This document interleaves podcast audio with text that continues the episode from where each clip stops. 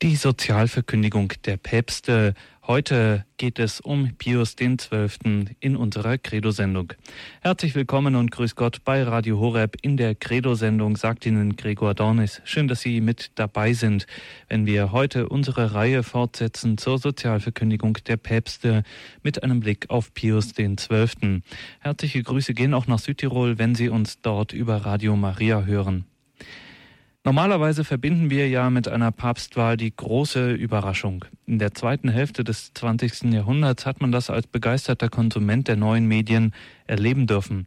Man war dabei, als die Welt die Augen aufriss und staunte über die Wahl der Patriarchen von Venedig, Roncalli oder Luciani, des polnischen Kardinals Wojtyła und so weiter und so weiter. Allerdings, es gab auch andere Zeiten. Im Jahre 1939, genauer am 2. März 1939, gab es kaum jemanden, den die Wahl des Kardinalstaatssekretärs Eugenio Pacelli in allzu großes Staunen versetzte. Bis heute hält sich hartnäckig das Gerücht, er sei mit 62 von 63 Stimmen, also ohne seine eigene, zum Papst gewählt worden. Und wie gesagt, das war keine große Überraschung. Und dann nach seinem Pontifikat verwischt die konkrete Erinnerung an den, den man doch eigentlich im Vatikan kannte wie keinen sonst, diesen Pacelli. Die konkrete Erinnerung an ihn verwischt nach seinem Tode in den Turbulenzen der immer noch hartnäckig wiederkehrenden Vorwürfe bis in unsere Tage. Und so muss man feststellen und resümieren, er gehört wohl zu den berühmtesten Personen des 20. Jahrhunderts und gleichzeitig zu den unbekanntesten. Was hat er denn wirklich gedacht? Was war er beispielsweise für ein Theologe? Genauer in unserer Reihe, wie hat er in seiner Sozialverkündigung als Papst die Probleme seiner Zeit, die Probleme der Gesellschaft beurteilt und bewertet? Darum also geht es in unserer heutigen Credo-Sendung. Und auch heute gewährt uns dazu Einblicke der katholische Gesellschaftswissenschaftler Professor Dr. Clement Breuer.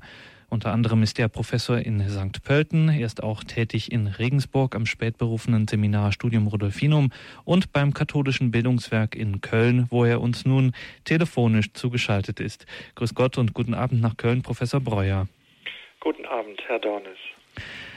Professor Breuer, heute betrachten wir in dieser Reihe zur Sozialverkündigung der Päpste einen Papst Pius XII., der keine eigene Sozialenzyklika geschrieben hat, die der Mann dann als Motto über, über seine Sozialverkündigung stellen könnte. Gleichwohl haben wir eine ganze Menge Quellen zur Sozialverkündigung, oder? Ja, wir haben im Grunde in den zahlreichen Jahren seines Pontifikates hat Pius XII. in praktisch fast unzähligen, könnte man sagen, Ansprachen und Botschaften immer wieder zu sozialen Fragen Stellung genommen.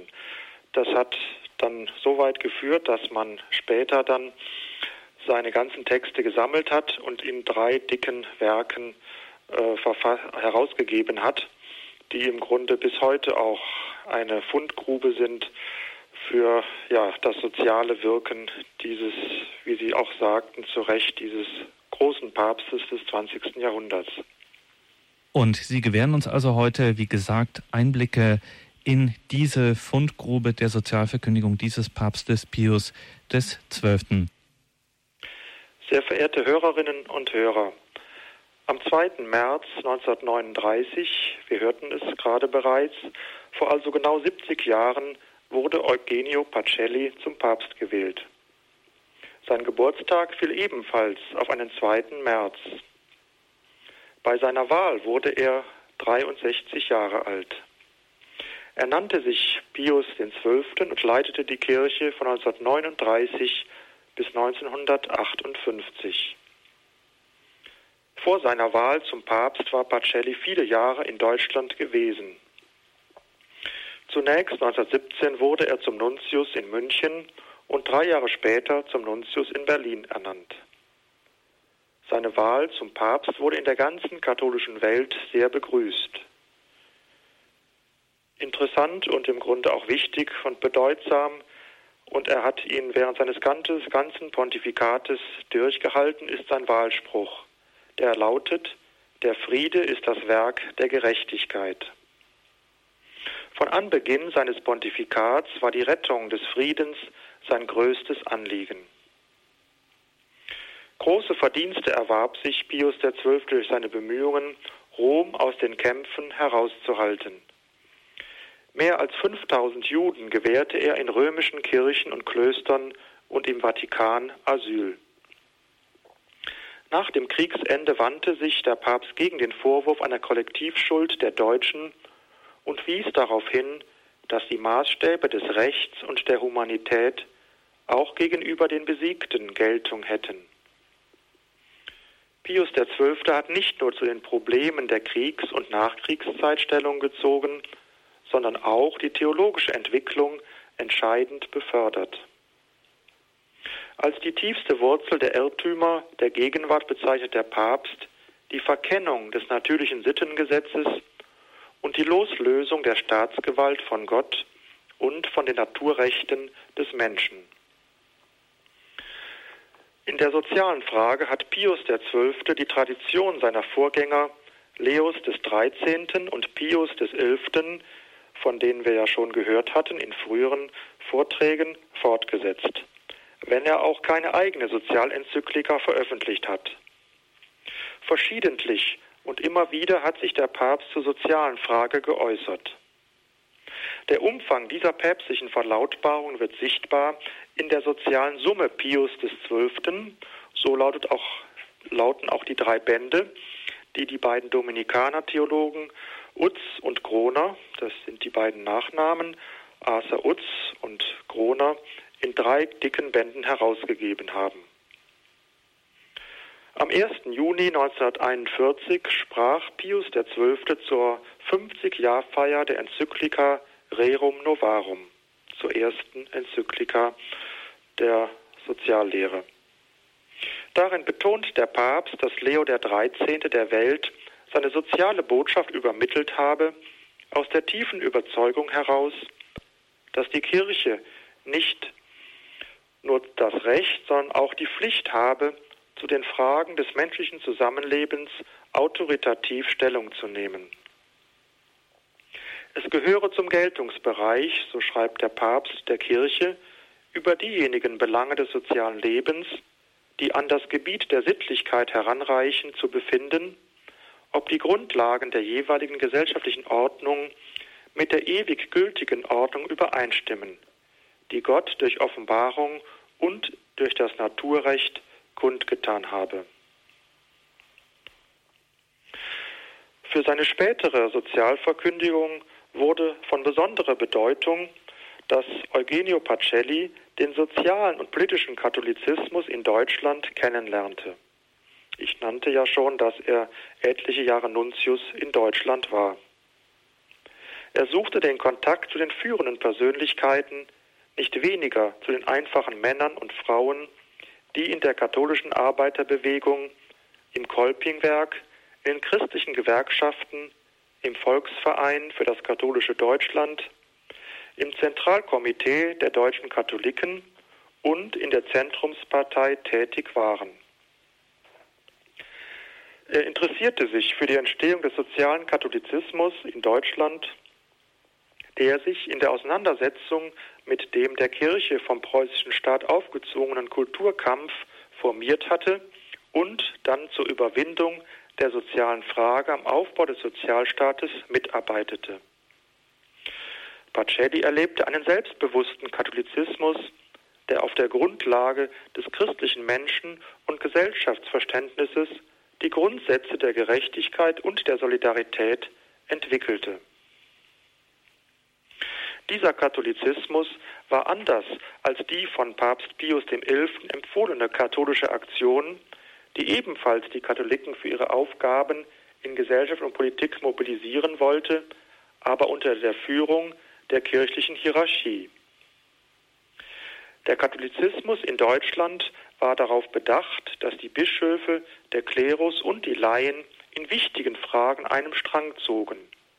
Aber die Gestaltung der Welt war primär das Handlungsfeld der katholischen Laien. Der Nuntius Pacelli muss beeindruckt gewesen sein, sonst hätte er nach dem Zweiten Weltkrieg die deutschen Bischöfe kaum dazu gedrängt, die katholischen Verbände wiederzubeleben. Es waren ihm damals ein besonderes Anliegen, gerade in Deutschland diese große Kraft der katholischen Laien auch wieder zu ermuntern, ihre Arbeit fortzusetzen. In seiner sozialen Summe, Pius XII., so könnte man sie ja nennen, weil, wie ich schon sagte, in diesen zahlreichen Schriften und Ansprachen, die er verfasste und Ansprachen, die er hielt, griff er mehrfach das Subsidiaritätsprinzip auf, das ja schon 1931 in der Enzyklika Quadragesimo Anno wesentlich genannt wurde. Da es so bedeutsam ist, das Subsidiaritätsprinzip in der Enzyklika Quadragesimo Anno von Pius XI. möchte ich es noch einmal nennen.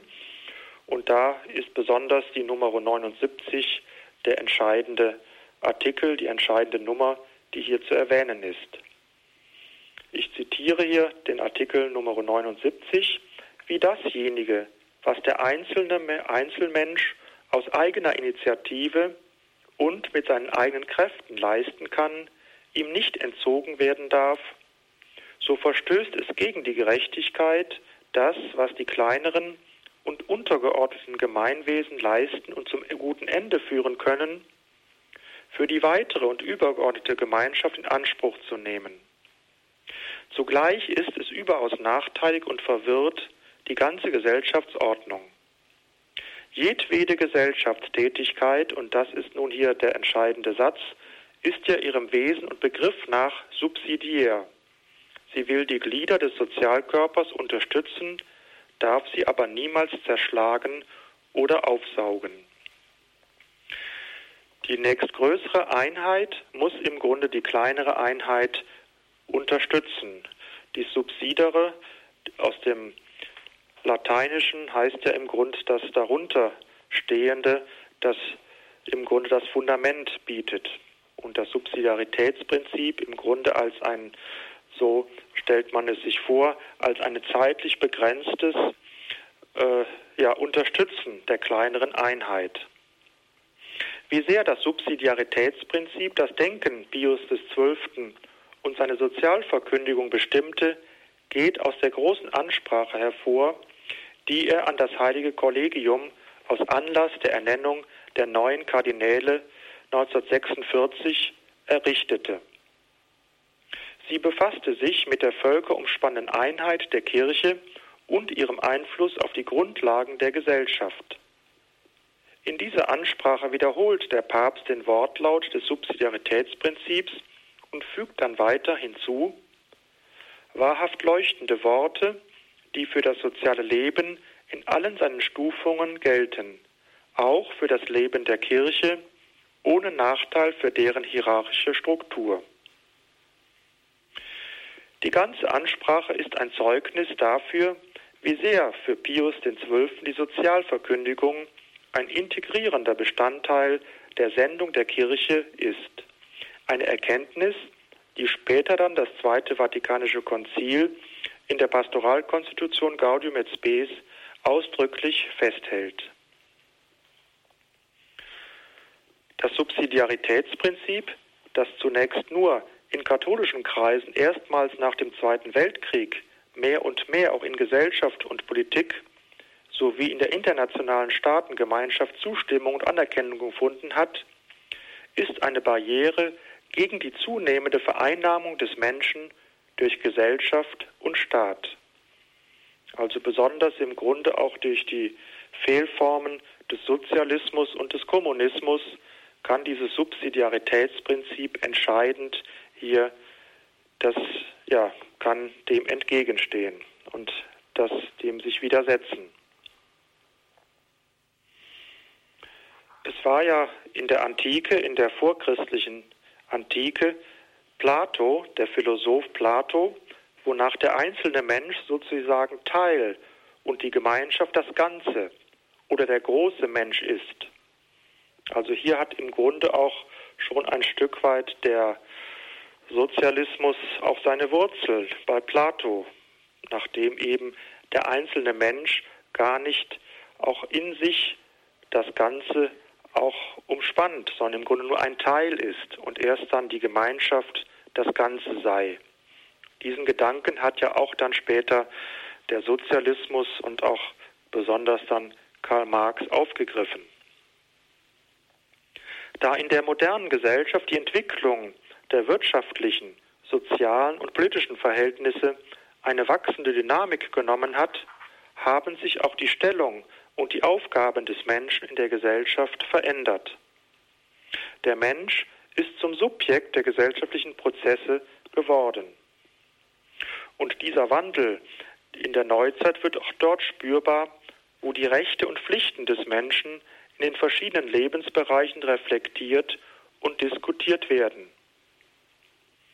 Hier sind beispielsweise auch die Menschenrechte, wie sie in der Französischen Revolution formuliert wurden, zu nennen. Papst Pius XII. fand besonders in dem Jesuiten Gustav Gundlach einen großen Berater, der ihn wesentlich auch geführt hat. Er hat für ihn, Gustav Gundlach, für ihn zahlreiche Vorlagen und Entwürfe und für viele Ansprachen und Stellungnahmen und Verlautbarungen die Vorlage geliefert. Gustav Gundlach hatte noch zu Beginn der 60er Jahre war er mit, hat er mit die große Sozialstelle in Mönchengladbach aufgebaut zu Beginn der 60er Jahre. Doch ist er plötzlich dann, ich glaube, etwa 1963 verstorben. Pius XII. machte sich die Sicht des Gemeinschaftslebens, wie sie Gundlach vertrat, zu eigen. Das erste Dokument, in dem das personale Fundament der Gesellschaft klar und differenziert dargelegt wird, ist die Weihnachtsansprache Pius XII. am Weihnachtstag, dem 24. Dezember 1942. Sie befasst sich mit den Grundelementen des Gemeinschaftslebens. Zunächst erinnert der Papst an die Grundwahrheit. Vom individuellen und sozialen Leben her führt der Weg zu Gott, der Erstursache und dem letzten Fundament als Schöpfer der ehelichen Urgemeinschaft, als Quellgrund der Familie, der Gemeinschaft der Völker und Nationen. Eine Gemeinschaftslehre oder Gemeinschaftsgestaltung, die diese wesentliche Verankerung alles Menschlichen in Gott verneint oder beiseite lässt, sei, so der Papst, auf dem Irrweg. Und dann schreibt Pius XII. weiter, Ursprung und Wesensziel des gesellschaftlichen Lebens ist die Wahrung, Entfaltung und Vervollkommnung der menschlichen Person. Es soll ihr helfen, die Maßstäbe und Werte des religiösen und kulturellen Lebens richtig zu verwirklichen, welche der Schöpfer jedem einzelnen Menschen sowie der Menschheit insgesamt und in ihre natürlichen Verzweigungen gesetzt hat. Der Personenbegriff war im Grunde für Pius XII. schon die Schlüsselrolle, die diesem Begriff zufiel und womit er im Grunde auch zentral dann Hitler und all das braune Machtregime im Grunde ihm das entgegensetzte.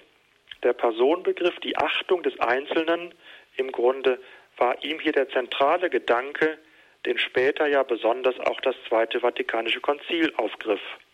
Aber hier hat im Grunde schon Jahrzehnte zuvor Pius XII. diesen Begriff im Grunde vorbereitet für dann die späteren Jahre und gerade auch dann die 60er Jahre des Zweiten Vatikanischen Konzils.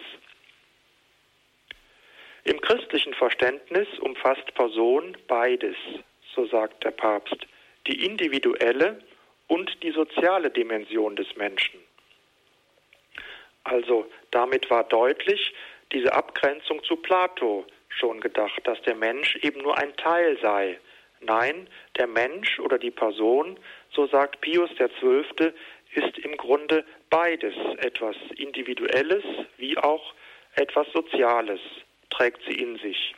Und damit ist im Grunde auch schon der Mensch in dieser Ganzheit auch zu sehen. Und in dieser Ganzheit ist der Mensch oder die Person Bild Gottes. Selbstzweck, so sagt er, und niemals Mittel zum Zweck. Sie ist ursprünglicher Träger von Rechten und Pflichten. Alles Ausdrücke, wo wir meinen könnten, dass die doch erst viel später durch die Staatengemeinschaften aufleuchten würden. Aber nein, hier hat im Grunde schon Pius XII. Jahrzehnte auch schon zuvor diese doch sehr modernen Begriffe auch verwendet, aus eben der Angst heraus, dass der Mensch verzweckt würde, dass er im Grunde als Mittel zum Zweck verwendet wird, dass seine Würde nicht geachtet wird. Als Person ist der Mensch nicht ein Individuum, das sich selbst genügt, sondern ursprünglich auf das Mitsein mit anderen Personen angelegt, offen für den Menschen. Das personale Fundament der katholischen Soziallehre überwindet im Ansatz damit sowohl individualistische als auch kollektivistische Erklärungen und Deutungen der Gesellschaft. Und damit konnte im Grunde auch dann Pius XII.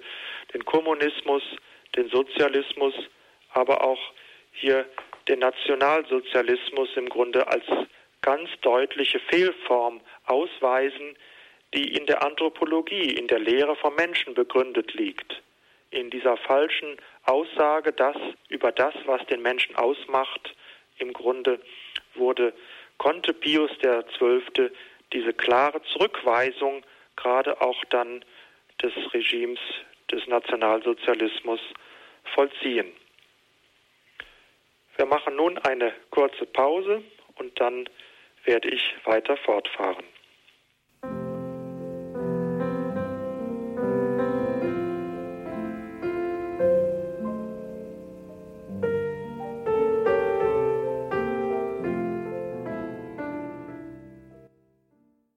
Sie haben eingeschaltet in der Credo-Sendung bei Radio Horeb und Radio Maria Südtirol. Heute mit einer weiteren Folge in der Reihe zur Sozialverkündigung der Päpste. Es geht um Pius XII., der am 2. März 1939 zum Papst gewählt wurde und der in seiner sozialen Summe, so kann man es sagen, meinte, die Kirche hat das Recht und die Pflicht, Stellung zu nehmen zu den sozialen, zu den gesellschaftlichen Fragen. Wesentlich geprägt war Pius XII., so haben wir es von unserem heutigen Referenten, Professor Clemens Breuer vom Katholischen Bildungswerk in Köln gehört. Besonders geprägt hat ihn seine Zeit als Nuntius in Deutschland, sein Kontakt zu den verschiedenen katholischen Organisationen vom Kolpingwerk bis hin zum Zentralkomitee der deutschen Katholiken in dieser Zeit. Er erlebte einen selbstbewussten Katholizismus, der sich den Problemen der Gesellschaft offen zuwandte, dazu Stellung bezog und ein wesentliches Prinzip, ein wesentlicher Gedanke in der Sozialverkündigung dieses Papstes Pius XII. war ein Prinzip, ein wesentliches Prinzip in der katholischen Soziallehre, das wir bereits in der letzten Folge bei Pius XI äh, behandelt haben in seiner in dessen Enzyklika von Pius XI. Quadragesimo Anno das sogenannte Subsidiaritätsprinzip, also dass eine kleinere Einheit in der Gesellschaft immer zuerst zuständig ist und dass sie unterstützt werden soll von der größeren Einheit. Ein weiterer Gedanke aus der in der Sozialverkündigung von Pius XII. ist das christliche Verständnis der Person, die dann die individuelle und die soziale Dimension des Menschen umfasst und damit auf zwei Gefährdungen in der Gesellschaftslehre abwendet, nämlich zum einen eine individualistische oder und zum anderen auch eine kollektivistische Verengung und Deutung der Gesellschaft. Und wir sind nun gespannt, wie es weitergeht. Bitte, Professor Breuer. Ich war zuletzt stehen geblieben bei dem Personenbegriff und Pius XII. konnte im Grunde auch damit schon an Thomas von Aquin, also viele Jahrhunderte zuvor anknüpfen, im 13. Jahrhundert an Thomas von Aquin, der diesen Personenbegriff immer wieder in seinen Schriften auch aufgegriffen hat. Und besonders auch Thomas von Aquin, der große Kirchenlehrer, beide Aspekte, den individuellen wie aber auch den sozialen Aspekt betont hat bis zu Thomas von Aquin im Grunde war der Personenbegriff lange Zeit eher ein statischer Begriff, etwas, das mehr nur das Individuelle betonte. Und Thomas von Aquin hat im Grunde diesen Begriff in dieser Spannung deutlich gesehen und ihn dahin auch geführt zwischen Individuum und Sozialität. Und damit im Grunde konnte auch hier dann Pius XII.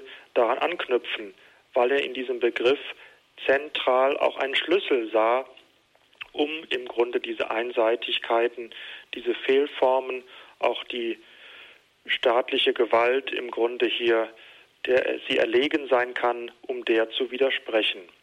Und das haben wir ja auch bis heute im Grunde diesen Widerspruch in manchen Kulturen, in manchen Gesellschaften, die eben gerade diesen Personenbegriff nicht haben. In Südosteuropa haben zahlreiche Staaten diesen Begriff überhaupt nicht im Blick und dort sind ja auch teilweise noch genau diese kollektivistischen Systeme am Werk und nehmen nicht den Einzelnen als Person auch hinreichend ernst. Pius XII. greift in dem Zusammenhang auch des personalen Fundamentes des Menschen eine Problematik auf, die uns in fortgeschrittenen Demokratien immer wieder beschäftigt. Und zwar die Frage, wie kann die Gesellschaft, die nicht nur eine Ansammlung von Individuen ist, sondern auch eine innere Einheit voraussetzt, sowohl die Verschiedenheit als auch die Gleichheit der Personen gewährleisten. Nun ist es sicherlich unzweifelhaft da, dass die Verschiedenheiten von Natur aus bestehen unter den Menschen und vom Schöpfergott gewollt sind. Einige Menschen haben Schwierigkeiten, sich selbst anzunehmen, ihr Mann und ihr Frausein zu akzeptieren und die Möglichkeiten der Lebensgestaltung voll zu ergreifen. Für die große Mehrheit der Menschen jedoch stellt sich diese Frage nicht, sondern sehr viel mehr die Antwort auf Entfaltung ihrer Eigenart. Dass die Gleichheit der Personen grundsätzlich die gleiche Würde und die gleichen Rechte und Pflichten beinhaltet, ist uns geläufig. Der Christ erinnert sich an das Wort des Evangeliums, wonach es vor Gott kein Ansehen der Person gebe. Schwierig ist es jedoch, wenn die Gleichheit dazu benutzt wird, die Verschiedenheit der Personen auf eine Reihe von Gebieten möglichst zurückzudrängen. Jeder Mensch hat verschiedene Talente und die gilt es im Grunde auch aufzunehmen und zu nutzen, dass der Mensch sie sich zunutze macht. Also Verschiedenheit und Gleichheit des Menschen sind keine sind kein Widerspruch in sich, sondern im Grunde auch hier diese Komplementarität dieser beiden Begriffe Verschiedenheit und Gleichheit. Genauso wie ich zuvor ja schon sagte, Individualität und Sozialität als die komplementären Begriffe zum Mensch oder Person sein. Im Weiteren, wenn wir die Kriegsjahre betrachten, hat Pius XII. besonders einen sogenannten Rechtspositivismus beklagt einer Form des Rechtes, die im Grunde nur sich vom Naturrecht abgewandt hat und im Grunde nur noch das Recht als menschliche Setzung sieht. Und Pius der Zwölfte sieht in diesem Rechtspositivismus die Abkehr vom verpflichtenden Kern des Rechtes, nämlich letztlich von der Tugend der Gerechtigkeit. Und indem man sich rein diesem Rechtspositivismus verschreibt, also der Illusion, dass alles Recht nur alleine vom Menschen gesetzt werden könnte und nicht dahinter im Grunde auch ein Naturrecht steht, das, was dem Menschen auch vorgegeben ist, dann eben kommt es auch zu einer Trennung, zu einer verhängnisvollen Trennung, so sagt Pius XII. von Recht und Sittlichkeit. Und hier auch nochmal, wenn wir den Wahlspruch, den ich ja schon genannt hatte, von Pius XII. aufgreifen, der Friede ist das Werk der Gerechtigkeit, dann ist damit im Grunde auch schon ausgedrückt mit diesem Begriff der Tugend, mit dieser Kardinaltugend, mit dieser also einer der zentralsten Tugenden schlechthin, dass Recht und Moral eine Verbindung eingehen und im Grunde nicht getrennt werden können. Sie können unterschieden werden in vielen Bereichen, aber sie sind, es gibt einen großen Überschneidungsbereich und der muss im Grunde auch beachtet und anerkannt werden. Pius XII. hat das erneuerte naturrechtliche Denken, das sich im Blick auf die soziale Frage schon bei seinem Vorgänger findet, klar und differenziert ausgebaut und begründet. In diesem Zusammenhang müssen auch die Persönlichkeitsrechte genannt werden, die Pius XII. 1942, also sechs Jahre vor der Menschenrechtserklärung der Vereinten Nationen, nennt. Es geht, so sagt er, um die Wiedereinsetzung der menschlichen Persönlichkeit in die durch Gottes Schöpferwillen von Anbeginn verliehene Würde.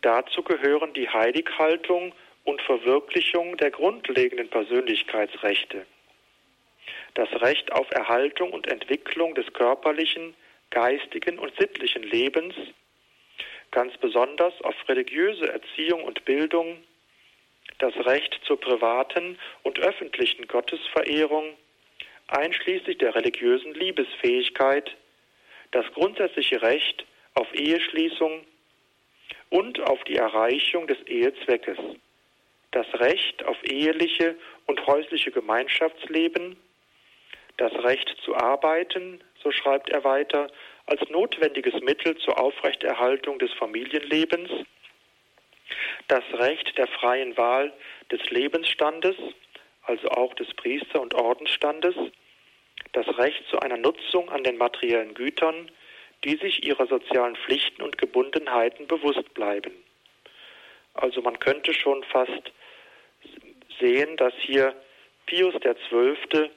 Menschenrechtskataloge vorwegnimmt oder schon im Vorfeld formuliert, bevor der Staat im Grunde hier auch Ähnliches später formuliert.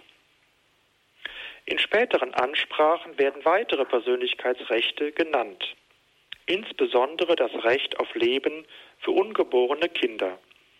Das Recht, dieses Lebensrecht war der Kirche ja von Anfang an sozusagen ein Markenzeichen. Seit der ersten Geburtsstunde des Christentums war ja dieses Lebensrecht auch des ungeborenen Kindes im Blick. Und die Kirchenväter und die großen Kirchenlehrer im Mittelalter haben ja dazu auch immer wieder Stellung genommen. Übrigens, wenn Pius XII. nicht den Begriff Menschenrechte gebraucht, sondern von Persönlichkeitsrechten spricht, dann wohl deshalb, weil, wie die heutige Diskussion gezeigt hat, der Begriff Person fragwürdige Interpretationen, wie sie das Wort Menschenrecht erfahren hat, weniger zulässt. Die Sicht des Menschen als Person, die Verantwortung für ihr Denken und Handeln trägt, erklärt, warum Pius XII. schon kurze Zeit nach der Kapitulation des Deutschen Reiches am 8. Mai 1945 den Vorwurf der Kollektivschuld des deutschen Volkes zurückwies. Durch seine lange Zeit eben auch schon vor seiner Papstwahl war er ja dem Volk bekannt und er kannte das Volk, das deutsche Volk und von daher ist er nicht der Versuchung erlegen, dann hier auch nach dem Krieg von Kollektivschuld zu sprechen.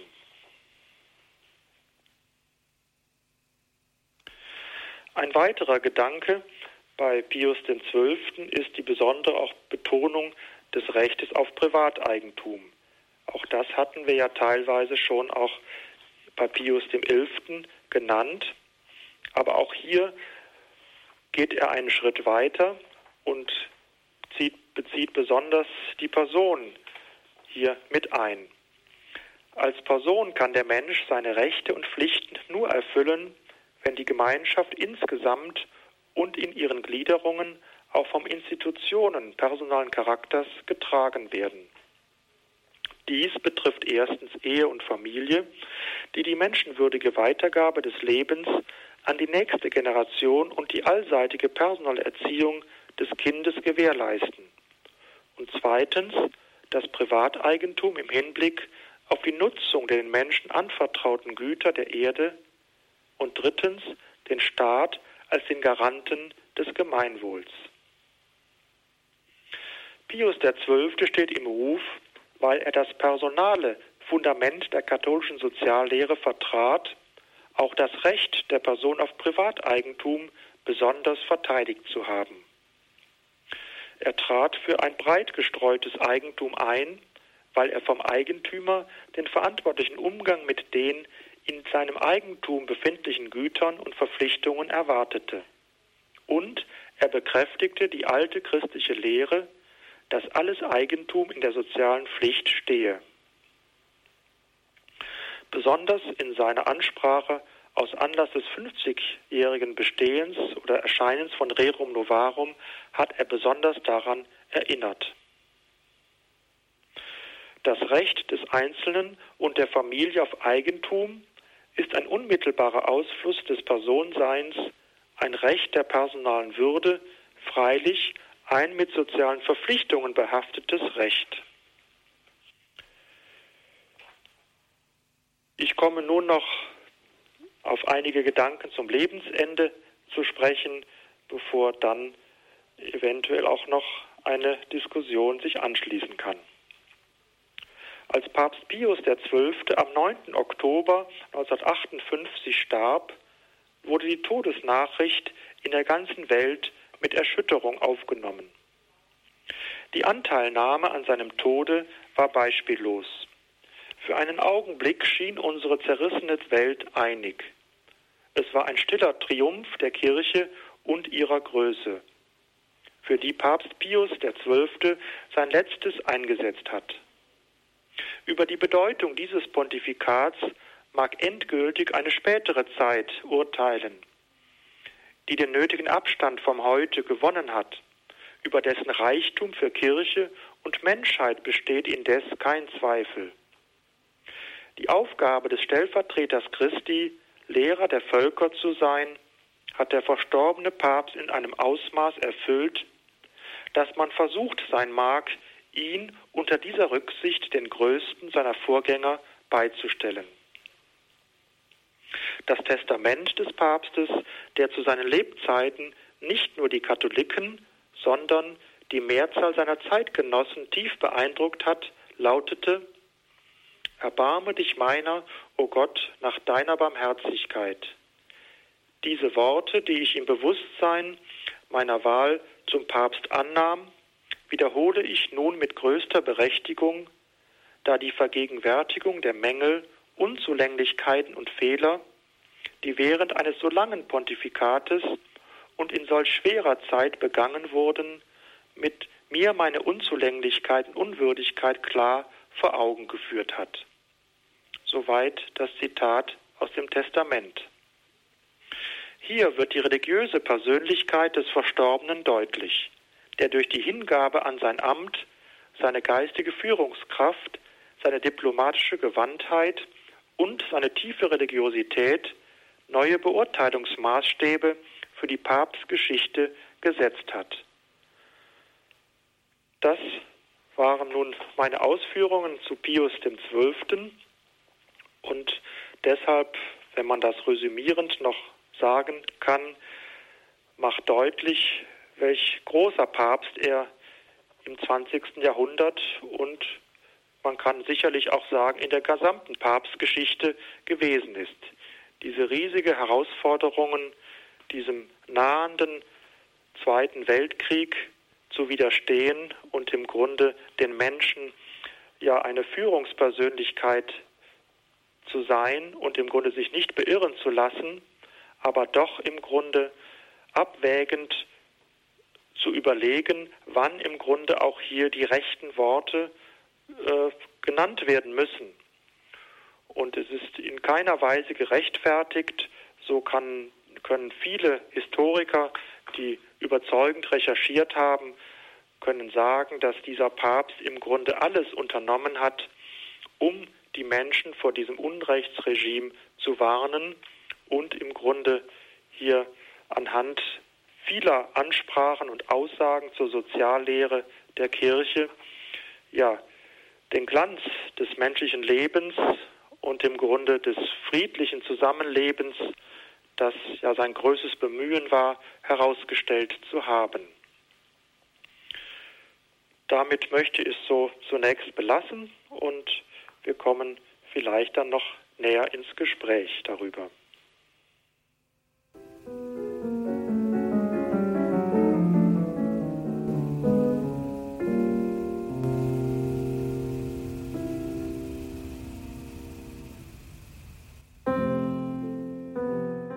Die Sozialverkündigung der Päpste. Heute geht es in unserer Credo-Sendung um Pius Zwölften. Wir betrachten seine Sozialverkündigung, die Sozialverkündigung dieses Papstes Pius XII. Und wir hören Professor Dr. Clemens Breuer aus Köln.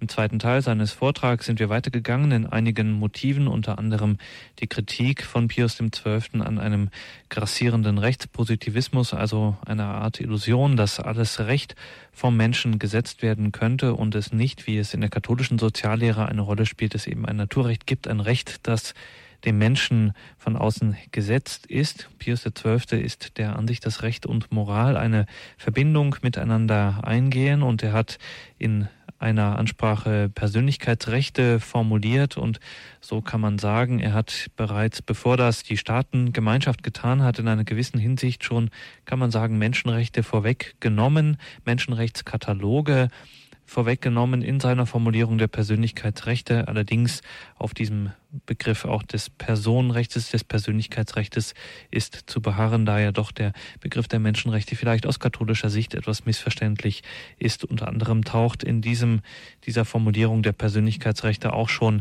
das Lebensrecht auf und ein wesentliches Motiv bei Pius XII., so haben wir es von Professor Breuer gehört, ist auch das Recht auf Privateigentum, das dann eben verpflichtet. Mit einem Blick auf das Ende seines Lebens endeten die Ausführungen von Professor Breuer. Vielen herzlichen Dank, Professor Breuer, für Ihre Ausführungen, für Ihren Vortrag. Vielleicht gehen wir noch einmal auf dieses Motiv des, äh, des Rechtspositivismus, wie Sie es formuliert haben, ein, weil dieser Begriff doch so wesentlich ist und immer wieder für Missverständnisse sorgt, gerade auch in der öffentlichen Wahrnehmung. Dieses Gegenbild auf katholischer Seite des Naturrechtes, das ja auch eine ziemlich originell katholische Angelegenheit ist. Wenn Sie uns das noch mal kurz erklären, was heißt das? Was ist, was meint ein Katholik, wenn er Naturrecht sagt? Das Naturrecht im Grunde ist schon, wie Sie zu Recht sagten, dem Menschen vorgegeben. Dass dem Menschen im Grunde, ja, man könnte sagen, schon wenn er auf die Welt kommt, er in eine gewisse Gesetzmäßigkeit hineingeboren wird und der im Grunde auch zunächst schon instinktiv folgt. Man könnte auch das gleich, wenn wir beim Lebensbeginn bleiben wollen, könnten wir sagen, dass es eine gewisse in die Natur hineingelegt ist, dass der Mensch, der neugeborene Mensch im Grunde ja sofort auch diesen sozialen Aspekt im Blick hat, dass er sich Vater bzw. Mutter zuwendet und im Grunde sie als Autoritätspersonen wahrnimmt und das natürlich unbewusst. Und im weiteren Verlauf kann man sagen, ist Naturrecht etwas, was dem Menschen ja wesentlich ins Herz geschrieben ist. Der heilige Paulus schreibt das ja auch im Römerbrief in Kapitel 2, Vers 15, dass dem Menschen ein Gesetz ins Herz geschrieben ist. Und dieses Gesetz, das dem Menschen ins Herz geschrieben ist, so schreibt Paulus, kann der Mensch in seinem Gewissen im Grunde erkennen. Er kann es erahnen, erspüren. Und diese Verbindung im Grunde von Gesetzmäßigkeit und im Grunde auch menschlicher Erkenntnis, die im Grunde äh, ist ein großes Charakteristikum im Grunde auch des Christentums gewesen und bis heute auch geblieben, dass im Grunde diese Erkenntnis da ist, dass das, was wir mit Recht beinhalten, dass das eine Illusion ist, wenn wir sagen, das haben nur Menschen irgendwie sich ausgedacht im Laufe der Geschichte, vielleicht durch Erfahrungen. Durch Schaden wird man klug beispielsweise, nicht, denken manche Menschen, und dann äh, macht man halt ein besseres Recht daraus. Die katholische Antwort darauf ist nein, es gibt von Anbeginn im Grunde auch gibt es ein Recht, dass der Mensch sich nicht selbst gesetzt hat, sondern das ihm vorgegeben ist. Letztlich natürlich so sagt auch die katholische Moraltheologie, liegt dem zugrunde das ewige Gesetz, Gott selbst. Das Lex Eterna, das ewige Gesetz, das Gott im Grunde dem Menschen hier an die Hand gegeben hat. Und dass er, um es noch einmal zu sagen, dass er nicht einfach blind befolgen muss, sondern dass er durch, dass er verstehen kann. Genau, deshalb ist das menschliche Gewissen diese Brücke im Grunde, dieses Gesetz im letzten auch dann zu interpretieren, auszuführen, nicht? Das, mhm. Dieses Vorgegebene ist nicht einfach nur nach dem Motto friss oder stirb, hier, du hast etwas vorbekommen, sondern im Grunde das menschliche Gewissen muss sich intensiv auseinandersetzen damit und dann eben eine Entscheidung fällen. Nicht? Und das war gerade dem Papst äh, Pius XII. besonders wichtig, unter der Erkenntnis des großen Unrechtes, was er auf die Menschheit zukommen sah, dass er im Grunde an dieses natürliche Sittengesetz, das im Grunde aus diesem Naturgesetz folgt, dass der Mensch ein natürliches Sittengesetz in sich trägt, also im Grunde, man könnte es übersetzen, weiß, was gut und böse ist, wenn er sich im Inneren bemüht, das zu erkennen. Und darauf wollte der Papst oder hat er immer wieder hingewiesen, um eben das Unheil äh, abzuweisen und im Grunde doch hier ein friedliches Auskommen und auch gerade in Bezug auf den Staat dieses friedliche Wirken äh, größer werden zu lassen. Eine erste Anruferin dürfen wir begrüßen aus dem Bistum Münster in Nordrhein-Westfalen hat uns Frau Wegmann angerufen. Grüß Gott. Grüß Gott. Herr Dr. Breuer, ich danke Ihnen ganz herzlich für diese Ausführungen. Das erste Mal, dass ich es in dieser Weise höre. Und ich freue mich deshalb, weil ich äh, zu Anfang der 60er Jahre sofort die soziale Seminar mitgemacht habe. Das ist, äh, das ist ja auch wohl auf Anraten des Papstes äh, sofort eingeführt worden. Die Schulung der Erwachsenen äh, in Abendschulen in eben diesen, mit, mit diesen Inhalten, die Sie gerade genannt haben.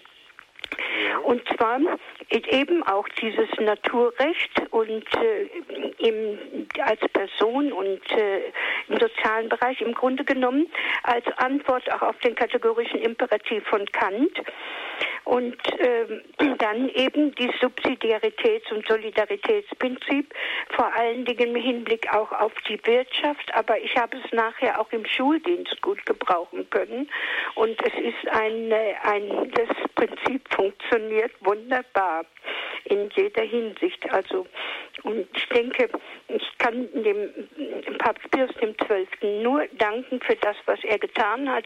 Ich weiß auch, dass er nicht reden konnte, weil ich selber davor stand, erschossen zu werden oder zu reden. Und meine Tante sagte mir damals, wenn du etwas sagst, also es sind dann zu viele betroffen. Es, äh, es geht nicht. Es ist besser zu schweigen. Und er hat, Papst, soweit ich weiß, hat er auch mit den Alliierten gesprochen. Er hat die Alliierten gewarnt, aber man hat nicht auf ihn gehört. Und er hat auch mit, äh, wie hieß er nochmal, mit den, einem von, von, von den Deutschen hat er auch gesprochen. Ich komme jetzt nicht Himmler nicht in ein, weiß es nicht mehr im Moment. Also es ist nicht so, dass er untätig war, sondern im Gegenteil, er Golda Meir hat ihn nicht, hat ihm nicht umsonst hinterher gedankt. Und äh, ich weiß, was Katholiken und was er für die Juden getan hat, aber auch, was er eben im Hinblick auf das Menschsein, auf das Gewissen, auf, äh, in, und zwar in der Wirtschaft wie auch im privaten Bereich. Und ich habe festgestellt, auch im schulischen Bereich, in der Erziehung, also ganz außerordentlich fruchtbar ist. Dankeschön für diese Wortmeldung, für dieses Zeugnis. Professor Breuer, möchten Sie dazu was ergänzen? Ja, es war ja im Grunde eine Ergänzung beziehungsweise auch Konkretisierung aus Erfahrungen, die Sie oder auch Ihre Bekannten oder Verwandten gemacht haben. Und ich kann nur noch auch nochmal darauf hinweisen, nicht der Gedanke des Naturrechts ist keine keine Erfindung in Anführungszeichen der der katholischen Kirche, sondern im Grunde entspricht er dem Wesen des Menschen, dass der Mensch auch mit seiner Vernunft erkennen kann, dass er nicht alles Recht, alle Gesetzmäßigkeiten selbst erfinden kann und erf erfunden hat, sondern im Grunde, dass er etwas Vorgegebenes vorfindet und an dem er sich, wenn er das eben nicht auch einhält, dann handelt er gegen seine Natur, dann handelt er im Grunde auch gegen sein Gewissen, er handelt im letzten dann ja in einer Unordnung hinein. So wie wir auch im Grunde, ja, was wir im letzten auch mit Sünde bezeichnen, nicht? Das Handeln gegen die eigene Natur ist in gewisser Weise auch Sünde, nicht? Das folgt daraus, weil man im Grunde nicht auf das achtet, was dem Menschen vorgegeben ist. Nun ist sicherlich, gab es mal Zeiten, wo man sehr vieles oder vielleicht sogar zu vieles als rein naturrechtlich immer genannt hat. Aber in den letzten Jahrzehnten kann man ganz sicher sagen, dass diese Gefahr nie bestand und nicht bestand auch von Seiten der katholischen Kirche nicht, sondern im Grunde eher man gesagt hat, Naturrecht, das hat man häufig eher verpönt sogar. Und wir sind im Grunde heute eher auch wieder auf dem rechten Weg, dass wir das Naturrecht auch wieder ein Stück zurückholen und sagen, die katholische äh, Soziallehre kann auf diesen Begriff des Naturrechts nicht verzichten. Es ist das eine Standbein neben der Offenbarung. Das Naturrecht ist das eine Standbein und die christliche Offenbarung, die Verkündigung des christlichen Glaubens ist das andere Standbein. Vielen herzlichen Dank nochmals für diesen Anruf, für dieses Zeugnis auch aus dem eigenen Leben.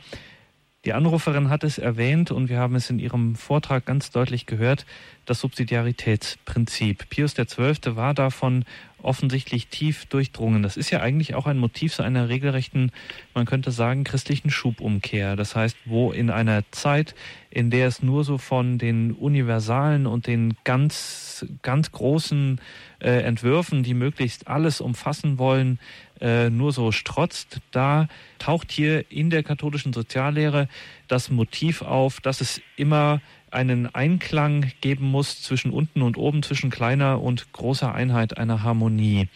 Ist es eine zu steile These, wenn man vielleicht den Verdacht äußert, dass auch diese stille Arbeit im Kleinen, die ähm, Rettungsversuche so vieler, die bedroht waren, insbesondere Juden, äh, durch, dass diese Arbeit im Stillen und im Kleinen in einer gewissen Hinsicht auch ein Ausdruck sein könnte ein, eine Analogie hat zu diesem Subsidiaritätsprinzip, dass es eben das Wichtige ist, egal ähm, wie, wie versucht man sein könnte, im Großen einzugreifen, ähm, dass es von unten her kommen muss.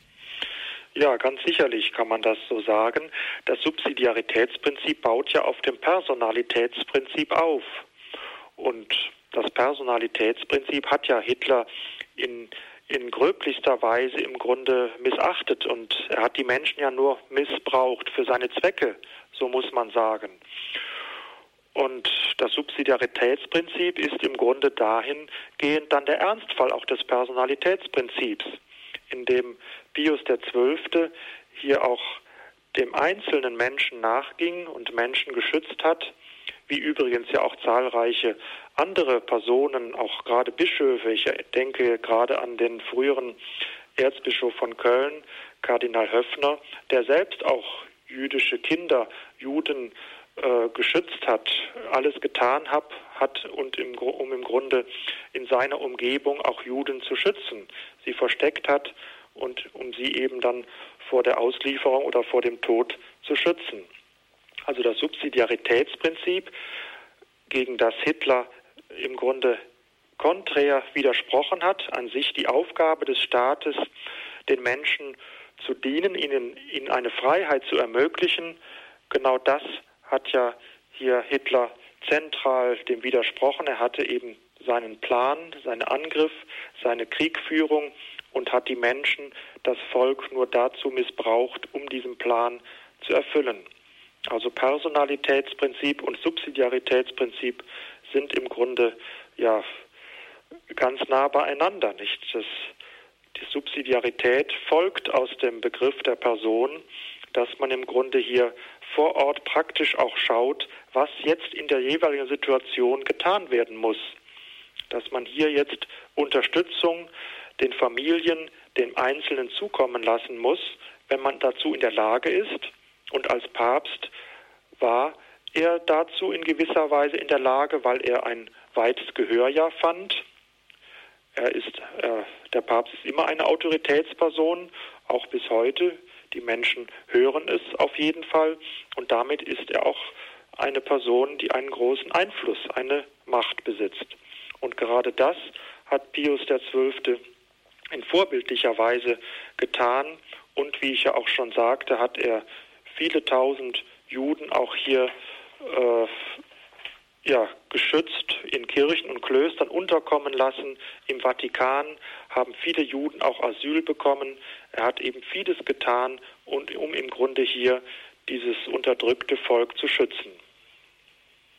Vielen herzlichen Dank, Professor Breuer, für diese Stunde, für diese Einblicke in das Denken, in die Sozialverkündigung von Papst Pius XII. in sein Leben.